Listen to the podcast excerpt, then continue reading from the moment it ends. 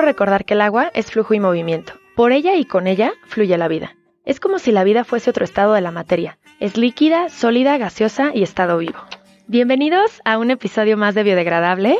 Soy Rocío Gómez y en este espacio platicamos con personas que están contribuyendo con su granito de arena para mejorar las cosas. Bienvenidos también al segundo episodio dedicado al agua. Les quiero contar que este mes, el 22 de marzo, se celebra el Día Mundial del Agua. Entonces, todo el mes, todos estos episodios van a ser relacionados al agua. El agua es el elemento más importante de la Tierra, entonces quise hacerle una especie de homenaje a este elemento para que pudiéramos platicar sobre ella durante todos estos episodios. Y el día de hoy, para nuestro segundo episodio, tengo el gusto de platicar con Claudia Romero. Claudia es abogada, forma parte del equipo creador de Bajo Tierra, un proyecto que busca poner el saber académico al servicio de la acción ecológica en favor de la vida. También forma parte de Bajo Tierra Museo, el primer museo ecológico 100% virtual en México, además de ser una plataforma colaborativa que intersecta el arte, el conocimiento, la acción por el agua y los ecosistemas. Claudia, bienvenida, ¿cómo estás? Hola, bien, muchas gracias, muy emocionada de estar acá. Muchas gracias por, por estar aquí con nosotros el día de hoy. Vamos a hablar de un tema súper, súper importante. Y también, bueno, normalmente les cuento un poquito cómo conocí al invitado. El día de hoy vamos a conocer a Claudia al mismo tiempo, entonces eso me da mucha emoción. Quisiera empezar. Cuéntanos un poquito, tú eres, eres abogada, investigadora, promotora cultural. Cuéntanos en tu infancia cómo era una Claudia pequeñita y en qué momento decides estudiar Derecho. ¿Cómo era una Claudia pequeñita? ¿Inquieta? Lo más Mm, característico que yo recuerdo de mi infancia, eh, no sé qué tan raro vaya a sonar, pero es que nunca me aburría. Sumamente imaginativa y creativa, ¿no? O sea, siempre estaba como creando caricaturas, ¿no? Es con diálogos, cuentitos, no sé, siempre tenía un proyecto en la cabeza entre lo traviesa y lo, y lo curiosa, ¿no? O sea, y pues bueno, también muy activa, ¿no? Como pues por lo mismo. El tema de cómo es, eh, elegí la carrera, bueno, es que me hace como brincar en el tiempo, así como de que me, sentí un poco así de la infancia y luego la, la casi adultez. Pero pues sí, la carrera de derecho en realidad no fue tanto una decisión al principio, aunque sí después, porque yo quería estudiar filosofía. Me llamaba mucho la atención entender, entender el mundo, entender las cosas que hay detrás, ¿no? De la Matrix. Sí, sí, sí, sí. Y pues en realidad fue la típica historia de que no puedes estudiar filosofía porque te vas a morir de hambre o te vas a hacer, no sé, una vaga, ¿no? Curiosamente terminé eh, estando ahorita en, el, un doctorado en la Facultad de Filosofía, pero mi papá también tampoco tan descabellada su, su alternativa, ¿no? Su salida, porque lo que me dijo fue, lo que te gusta a ti son los derechos humanos, que sí, efectivamente ¿no? Yo era muy curiosa de los movimientos sociales, ¿no? Los movimientos estudiantiles, ¿no? Del 68, los movimientos como del ecologismo de la, misma década, ¿no? Y él me planteó como esta ruta, estudia derechos humanos y más adelante en tu vida haces algo en filosofía, ¿no? y en, filosofía del derecho. Y yo, bueno. Quería preguntarte, ¿siempre hay algún momento en la infancia que uno recuerda como que te fueron enamorando de la naturaleza o, o que fuiste acercándote mucho a ella? Mm. Pues yo creo que algo no, no es tanto un momento, pero sí una decisión de, familia fue que éramos scouts, ¿no? Pues ahí hay como todo el tema de los campamentos, ya sabes, ¿no? Pero además, un recuerdo así que yo tengo muy, muy vívido, muy claro, es que en una de las actividades para las famosas insignias, mi mamá nos llevaba a ver los árboles a los parques, ¿no? A, que sí, al bosque de Tlalpan y aquí y acá. Y entonces hacíamos como un álbum y nos llevaba a la biblioteca a buscar como las cosas de, que es algo que yo estoy de hecho haciendo con mi niña ahora, a buscar la información. entonces eso recuerdo como muchísimo que me generó como esta, pues estas ganas de conocimiento. Y por otro lado mi papá es como un ser de montaña. O sea, eh, mi papá es originario de Toluca, siempre ha sido, le ha gustado correr, andar en la montaña y todos los días o cada que puede, él va a la montaña, aunque sea un cerrito pequeño, o sea, vive en la montaña, ¿no? Sí. Entonces, pues siempre tuvimos como esa interacción muy recreativa de, pues estar sí totalmente la naturaleza. con los scouts y luego tenías de los dos lados no o sea volteabas a ver a tu mamá y también te inculcaba todo volteabas a ver a tu papá y él también. Qué bonito. Estudias derecho y cuando terminas ¿cuándo entra la idea de, de crear bajo tierra en realidad siempre tuve un poco como la cuestión de la ecología, ¿no? Durante la carrera la verdad es que se me apagó. Sí, yo empecé queriendo dedicarme a derecho penal ambiental, justamente, y mis primeros ensayos de la carrera eran por ahí. Pero luego me metí más al tema de, o sea, me especialicé totalmente, carrera, maestría en derechos humanos, pero otras cuestiones, libertad de expresión, acceso a la información, no sé, como muchas cuestiones de derechos humanos, pero no necesariamente estos derechos como a la naturaleza o el agua. No, la verdad es que como que me desconecté mucho de esa parte y pues fue más adelante em, derivado de que un trabajo que tuve ya egresada y todo fue dándole seguimiento a políticas de gobierno de agua relacionadas con el agua. Es un programa que se llama Programa de Derechos Humanos en la Ciudad de México y tenía un capítulo del derecho al agua y a mí me tocaba como dar acompañamiento a la participación de las organizaciones, ¿no? En general. Entonces ahí yo me enamoré mucho de mm, la visión de las organizaciones. Las admiraba muchísimo, ¿no? Me hice como súper fan de ellas. Como que empezó a abrirme el panorama, ¿no? A mí me llamaba mucho la atención, por un lado, todo lo que conectaba con el agua. No sé, como que yo decía, órale, ¿no? Este tema está en todas partes. Pero por otro lado, me llamaba mucho la atención que al platicar entre actores era como si hablaran, yo siempre digo ruso y mandarín, o sea, era así de que visiones súper diferentes, ¿no?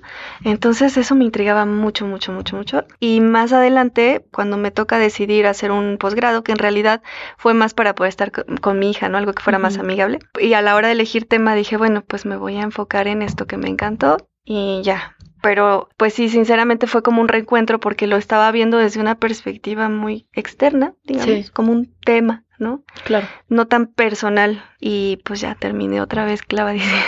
Sí, volviste a, lo que querías en un inicio, ¿no? Sí, es un poco así. Qué padre. Oye, Clau, entonces empiezas a platicar eh, con, con, los con los creadores, con los fundadores de Bajo Tierra. ¿Tú estabas en Ciudad de México o ya habías, ya habías llegado a Querétaro? a partir del doctorado y todo eso ya fue acá. Ya fue aquí.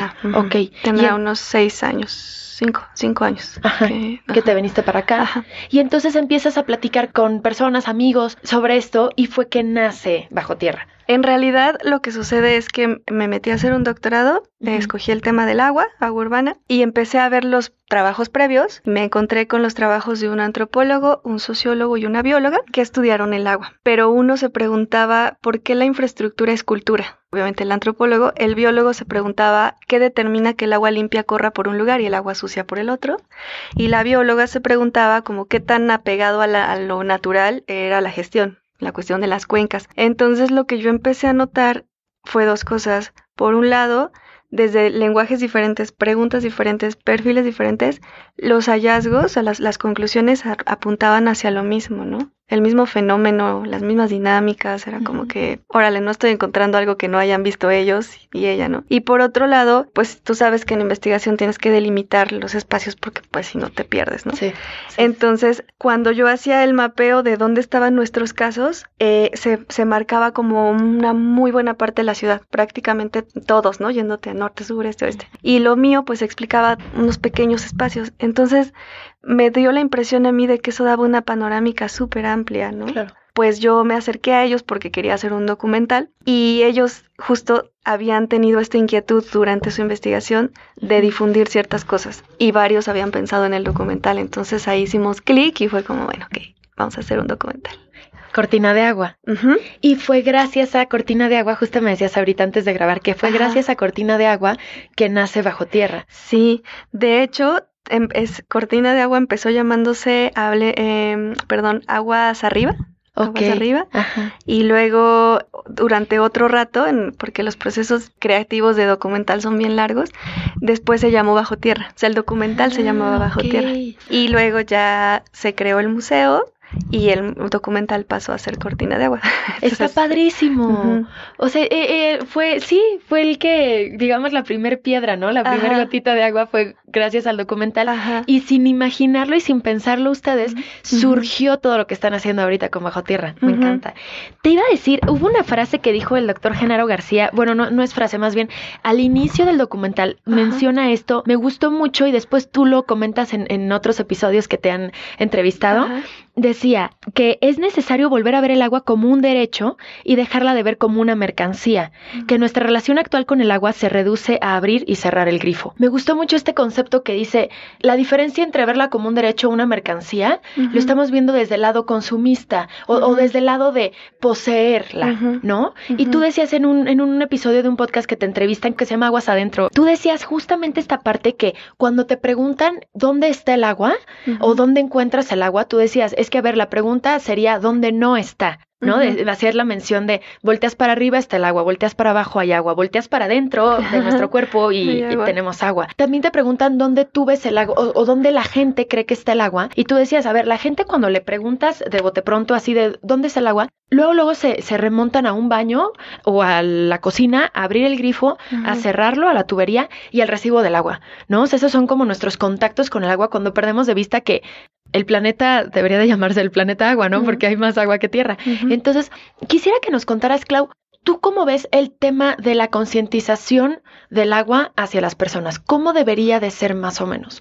Pues, ay, muchos temas. Y me encantó además cómo te apropiaste un poco de esas expresiones y las pusiste como en adentro, arriba, abajo. Así, es que tu metáfora. Me gustó tanto cuando lo dijiste. me sentía caminando así de volteas hacia donde voltees y como una mirada hacia adentro, ya sabes, porque decías que sudamos, lloramos, nuestra saliva y todo, o sea, está tan presente y se nos olvida que está ahí todo el tiempo. Sí, pues fíjate que la concientización, híjole, es todo un tema, pero este, este esfuerzo que empezó como docu era un poquito más informativo en el sentido de datos, ¿no? O sea, como hay, hay datos que creemos que se tienen que saber, algunos te sirven tal vez, ¿no? En la cuestión de para la denuncia, pero otros, muchos te sirven para entender, ¿no? Porque había esta cuestión de, tienes este afán de decir, me, me, despierta la sensibilidad y quiero hacer algo, pero no conoces el territorio, ¿no? No sabes cómo se transformó en eso que es ahora, no sabes cuál es su estado natural, ¿no? Tú ves un, un espacio pavimentado y no sabes que eso era un humedal o era una presa, ¿no? Y ves una inundación y no, no, no tan fácil te deja la ciudad porque la ciudad es naturaleza alterada, ¿no? Totalmente alterada y transformada. No tan fácil te deja ver la ciudad que es naturaleza y que sigue ahí, ¿no? Entonces como que mm, buena parte de este esfuerzo de concientizar tenía que ver con lo que en academia no llaman reterritorializar, ¿no? Como como que conozcas ese que es tu entorno natural, ¿no? Originalmente el enfoque era muy así, informativo. Conforme el docu se convirtió en museo poco a poco, bueno, bueno, el docu sí siguió siendo docu, pero conforme la idea, ¿no? Se convirtió, se convirtió en museo, empezamos a entrar como en otras partes de la transformación cultural, ¿no? Y el arte, y o sea, fue otra discusión que nos llevó a esto que se conoce como la ecología profunda, ¿no? En muchos de los proyectos empezamos como a tratar de ir más allá del dato, y como ir a la experiencia o ir a la vivencia. fue, ese fue un paso que dio más como el, museo, ya como tal. Y pues de ahí, ¿no? Surge esta, esta impresión de decir, bueno, es que a la gente le han dicho, cuida el agua, se va a acabar, y eso es un dato y es, es, o sea, es una realidad, y eso no te hace cambiar necesariamente, ¿no? O sea, como que mientras no lo ves, no lo palpas, no lo, te puede preocupar y angustiar un poco, ¿no? y, y un rato, pero después puedes seguir teniendo hábitos de, un poco en esto de verla, como de ojos que no ven, corazón que no siente, ¿no? Si yo no, no veo que mi ropa implica un consumo de agua, que la energía que ocupo implica una producción de, no hidroeléctrica de agua, no sé, ¿no? Que el, que el suelo que pavimento implica que el, no se vaya a infiltrar la reserva. Si, yo no veo eso, entonces no puedo llegar a comprender que dónde, está como el ciclo y la cadena de impactos, ¿no? Y, y, pues un poco nos hemos metido como a eso. No, no te puedo dar como así de, ay, el ideal es este y este es el, el, camino, pero pues es por donde hemos tratado de, de ir en el museo, ¿no? Pasar de, en academia generamos muchos datos y como pasar del de la divulgación así, dato duro, a como generar otro tipo de experiencia. ¿no? Sí, decías que todas estas frases se, se vuelven un poco choteadas, ¿no? Así de, eh, sí, cierra la llave, gota a gota, el agua se agota y todo esto, ¿no? Pero la realidad, también me, me gustó mucho la forma que tienes de ver el agua, que es más bien, hay que entender, hay que entender el problema, hay que realmente saber qué está pasando y quererla, ¿no? Porque, pues si no, las cosas, suena muy crudo, pero las cosas no van a cambiar porque cinco personas se bañen más rápido o porque uses menos agua lavando los trastes, ¿no? O sea, en, un tema tan delicado como es el agua, tiene que hacerse, como es un problema tan grande, tiene que hacer, tienen que haber soluciones también muy grandes, ¿no? Sí sería increíble que todos en cinco minutos nos bañáramos, que todos, sí, pero la realidad es que lo hemos visto a lo largo de los años, eso no está pasando, ¿no? Es muy poca la gente la que realmente le está dando el golpe a lo que está pasando y lo que dices es muy cierto, la obviamos tanto y la vemos tan presente ahí que realmente no nos damos cuenta de cuánto la necesitamos hasta que no hay, hasta que nos la cortan o hasta que no pagas el recibo del mes y, te, y no te puedes bañar o no te puedes lavar los dientes, ¿no? Entonces, y, y, no solamente es, es el tema del contacto per se con el agua,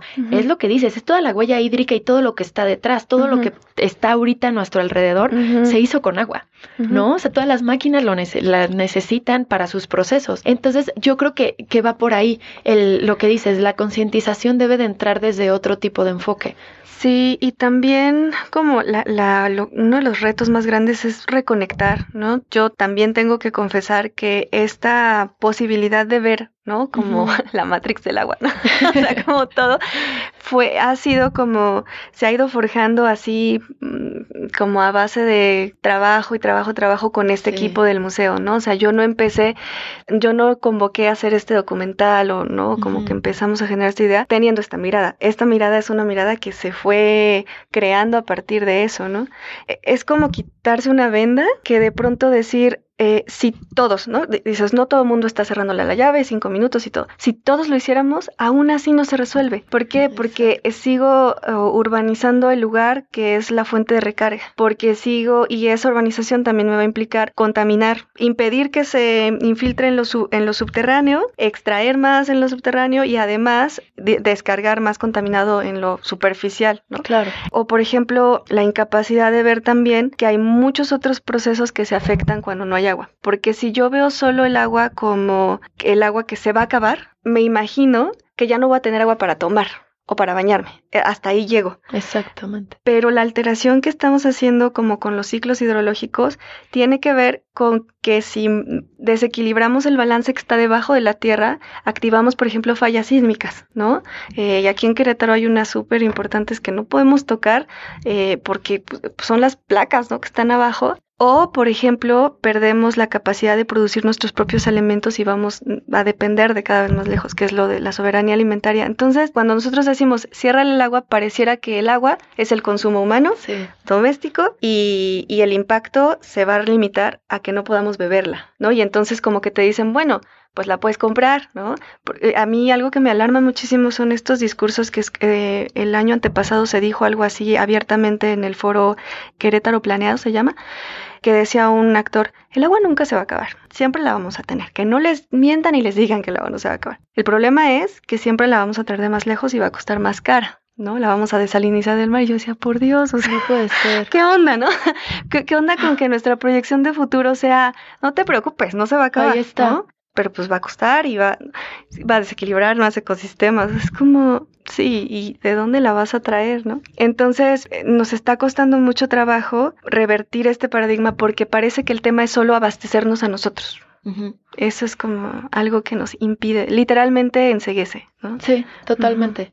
y sí, y también otra cosa que, ¿cómo es posible que la gente en, en, siempre uno tiende a decir en África, ¿no? Cuando la realidad es que también hay comunidades aquí a media hora que están pasando por esto, ¿no? Pero bueno, en África es sumamente más latente ahí, ¿no?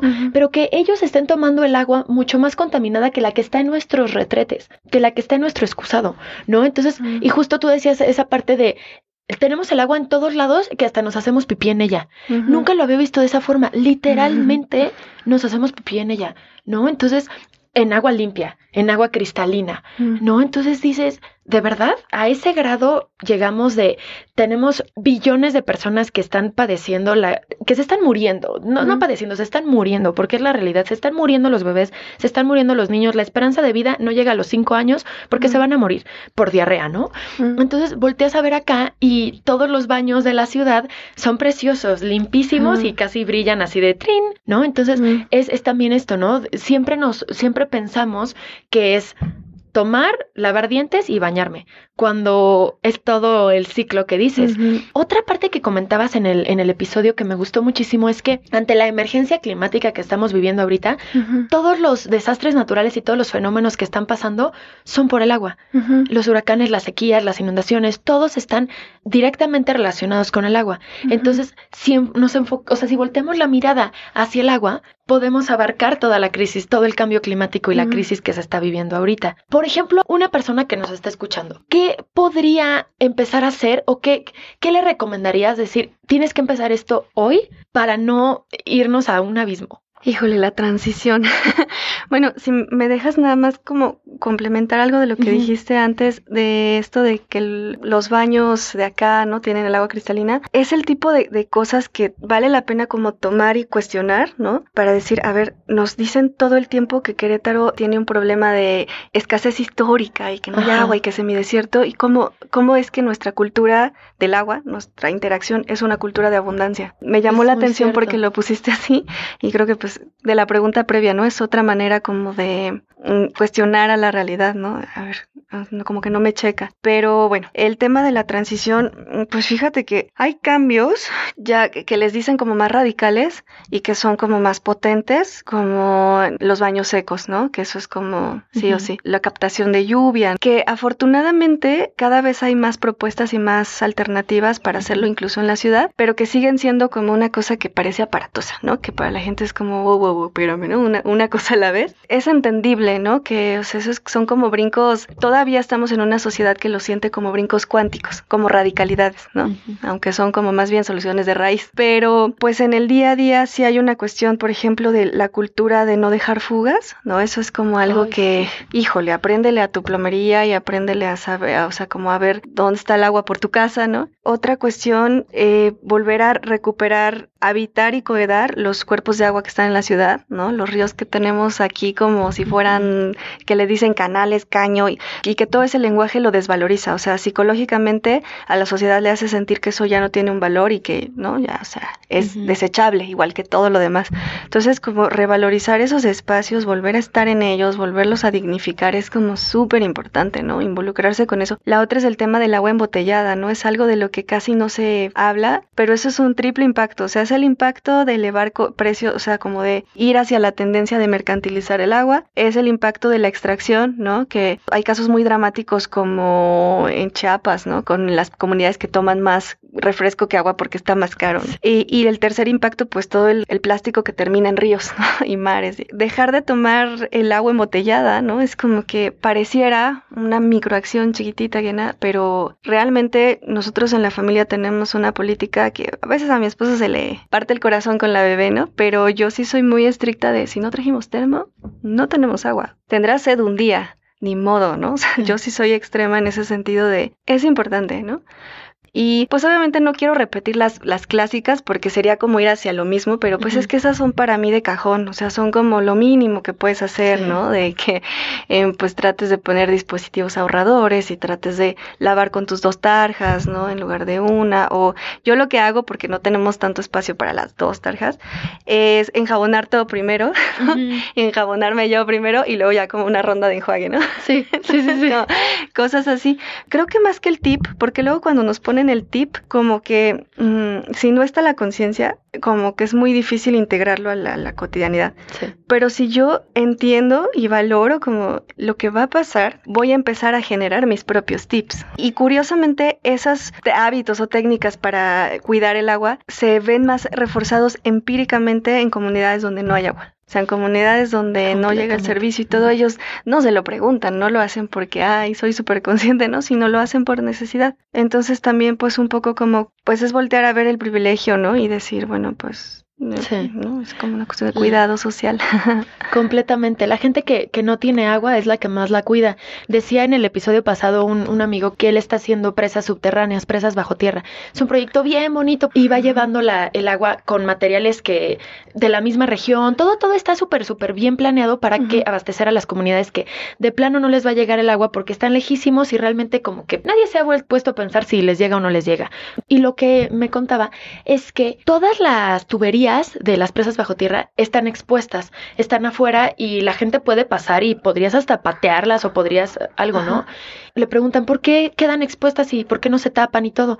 Dijo, es que no va a pasar absolutamente nada si están expuestas. ¿Crees que a una persona que nunca ha tenido agua va a acercarse, atreverse siquiera a dañar la tubería o a hacerle algo? Por supuesto que no. Eso lo piensa uno citadino de, porque este tema de destruir todo, ¿no? Entonces es eso, es la, es la visión de uno como citadino, cómo cuida el agua a las personas que no lo tienen y que les toman horas llegar hasta donde está. ¿No? Para abastecerse de agua. Y también para abastecerse, pues en lo mínimo, ¿no? Porque si te puedes abastecer de unos cuantos litros, ya parece que la vas a derrochar, ¿no? De hecho, me haces pensar que, pues típicamente se cree que, la, que tener una cultura del agua eh, es como cuidarla en automático. Y en realidad tú, tú puedes tener, y, hay en la ciudad, en el mundo, pero específicamente tomando Querétaro, ¿no? Hay muchas culturas del agua. No es lo mismo la cultura del agua que tienen en Santa María Guadalupe, abajito del campanario, que, que no tienen agua, que la cultura del agua que puedan tener en un lugar con campo de golf, ¿no? O sea, es súper distinto. Genaro lo decía justo en un capítulo de, de, Cortina de Agua que es sobre agua y cultura. Dice eh, como esta cultura de, de que el agua para usos recreativos, para que la alberca, que el sauna, la cultura del agua depende de la relación que forjemos con, con ella en todas sus, sus, modalidades. Entonces, puedes tener como un montón de, de, culturas del agua y me hiciste pensar en eso con el ejemplo que pusiste porque justo algo que ha generado como la desconexión y la, el olvido y como olvidar nuestras responsabilidades, ¿no? Y desconectarnos, llegar al grado de que el agua para nosotros sea cuánto te pago al mes y ya, tiene que ver con justo las infraestructuras que ya no son visibles. Me lo decía alguna vez, me pareció sumamente interesante un arquitecto que estudió el manejo del agua durante siglos y que me decía cuando los desagües eran gárgolas o estaban al exterior, tú podías pues quitar lo que lo lo que obstaculizaba, ¿no? Las hojas, la tierra, lo que se acumulaba.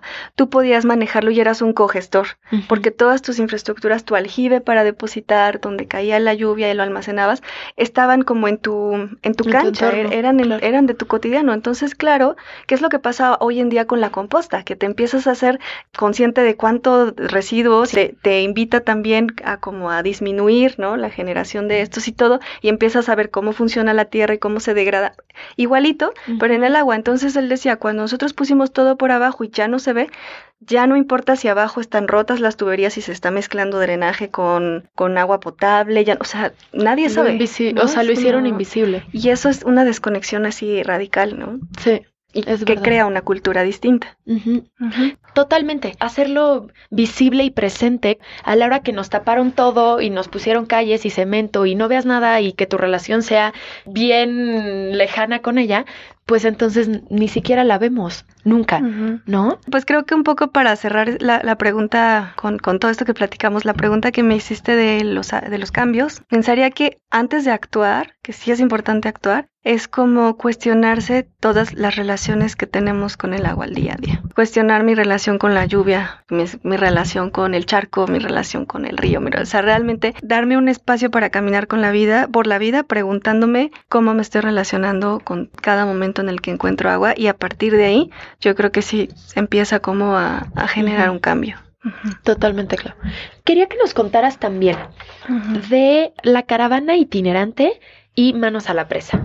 Son como proyectos que tenemos este año y que tienen que ver también con un poco la evolución que tuvo el museo. Cuando se hace museo empieza a generarse esta cuestión de permanencia. Hay procesos que, que son a largo plazo, ¿no? Hay obras de arte y demás. Una de las cosas que empezó a mm, pasar con el museo es que si tú lo navegas, vas a encontrar que buena parte de las obras están hechas en colaboración. Es decir, que no las hicimos solo nosotros y nosotras, sino que nos juntamos con otros colectivos, muchísimos, son cerca de 35, ¿no? Son muchos, muchos colectivos.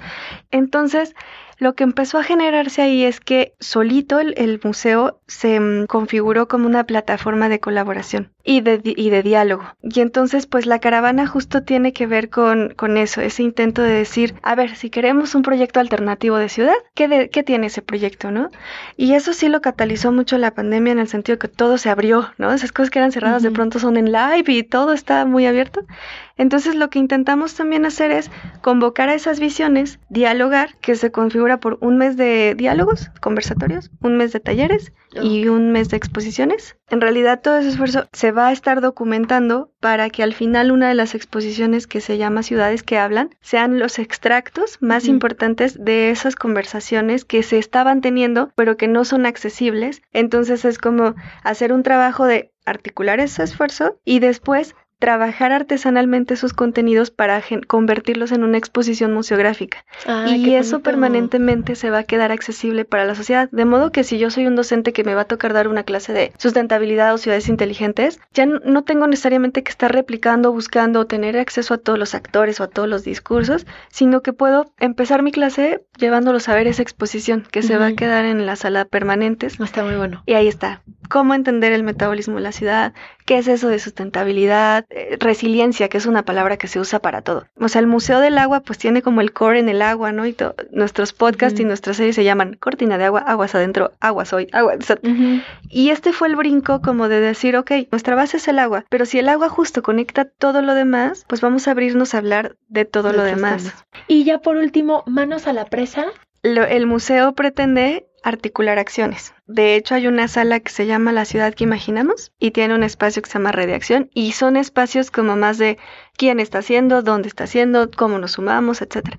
¿Por qué no damos ese salto también a salir a monitorear, ¿no? Ahorita estamos haciendo recorridos de monitoreo en bici, en caminata. Empezamos la Agenda Agua y Clima, que es un proyecto fuertísimo de este año, es al que le, le estamos apostando. Son la caravana, la Agenda Agua y Clima y las exposiciones itinerantes. Son como las tres cosas que van a marcar nuestra agenda este año. Entonces vimos que hay personas que están en la reforestada, hay personas que están en la, mm, no sé, en la divulgación, en el podcast, en el, ¿no? Incluso, pues, este sería un ejemplo de esas acciones. Y hay personas que están en el lugar metiendo las manos, ¿no? Al río, Sí. a la presa. Y México Lindo y que Limpio es una organización que está justo limpiando el batán, del lirio acuático, que pues es algo que sucedió por la contaminación, por las descargas de agua residual, que el lirio es es una especie invasora que no es endémica de acá, no, no necesariamente es lo peor que, que nos puede pasar porque puede limpiar y filtrar, ¿no? Pero en cantidades excesivas puede desoxigenar y matar la vida, ¿no? Y secar, porque se evapora más rápido,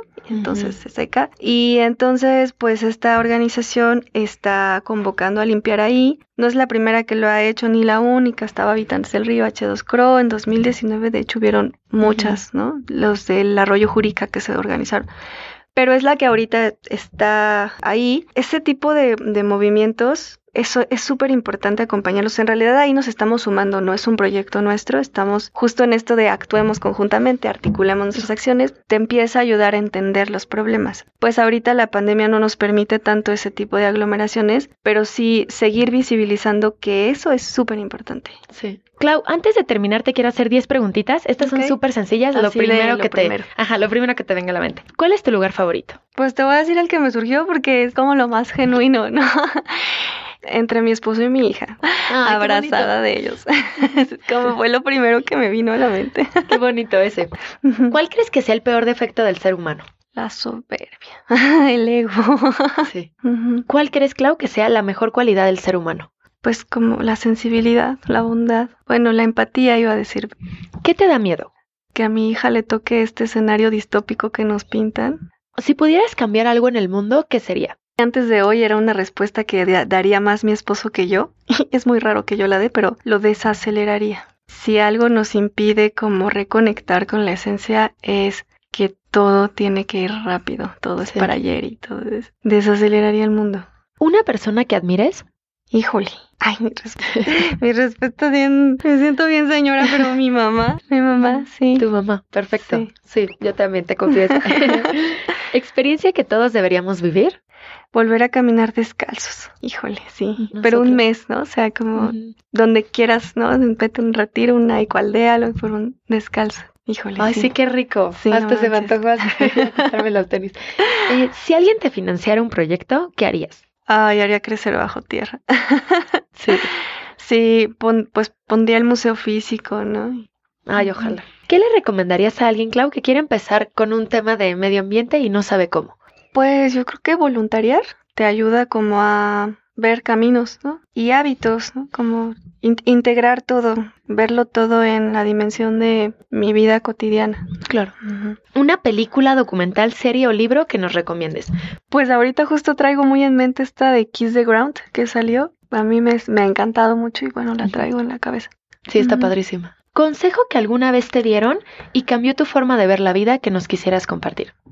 Puede ser como frase. Sí, claro. Que me haya marcado. Porque... Claro, sí, sí, sí, una frase. sí, la verdad es que no, sé, no sé por qué no me acuerdo de consejos. una frase que alguna vez me marcó, que no sé si era el nombre de una organización o qué onda, pero era camina como hablas. A mí me marcó mucho esa frase. Así, para siempre. Qué bonito, camina como hablas. Por último, Clau, cuéntanos cómo podemos encontrar Bajo Tierra, el mm. documental, el podcast, todo. Eh, todo lo ponemos en las redes sociales. Tenemos en Twitter, en Instagram y en Facebook. Y los tres son arroba bajo tierra mu. Y también hay un canal de Facebook que ahí pueden encontrar las cosas. Lo que les recomiendo no dejar de hacer, ¿no? Aunque vean las redes, es visitar el museo. De antemano decir que es una experiencia nueva, no hay que tener paciencia si es la primera vez que lo abres. No estamos acostumbrados a ver un museo de esta naturaleza que esté completamente en la web, sus pasillos, sus puertas, sus ventanas, todo. Eh, se puede visitar como en varios días, con amigos, amigas, comiendo, incluso tenemos tutoriales, pero sí es muy importante también empezar a apropiarnos de ese museo así como lo hacemos con el Museo de Arte y con el Museo de la Ciudad y con el, o sea, es nuestro museo, ¿no? Realmente como tener esa herramienta para co-crear, porque esa es la idea, es un espacio para seguir creando. Está bien bonito. Para terminar te quiero decir esta frase de Lauren Aisley. Lauren fue un antropólogo, escritor y ecologista que buscaba comprender y explicar las relaciones del ser humano con el mundo natural. La frase dice, si hay magia en este planeta, está contenida en el agua. Muchas gracias, Clau. Te agradezco muchísimo todo lo que nos compartiste hoy, todo lo que están haciendo en Bajo Tierra Museo. Me encantó todo lo que nos dijiste y los espero los próximos tres episodios. Los pueden escuchar en Spotify donde ustedes quieran y también si quieren escuchar y saber más de nuestros invitados pueden igual visitar la página, bueno, pueden visitar la cuenta en Instagram, arroba biodegradable podcast y los espero el próximo miércoles para seguir hablando del agua. Gracias, Clau.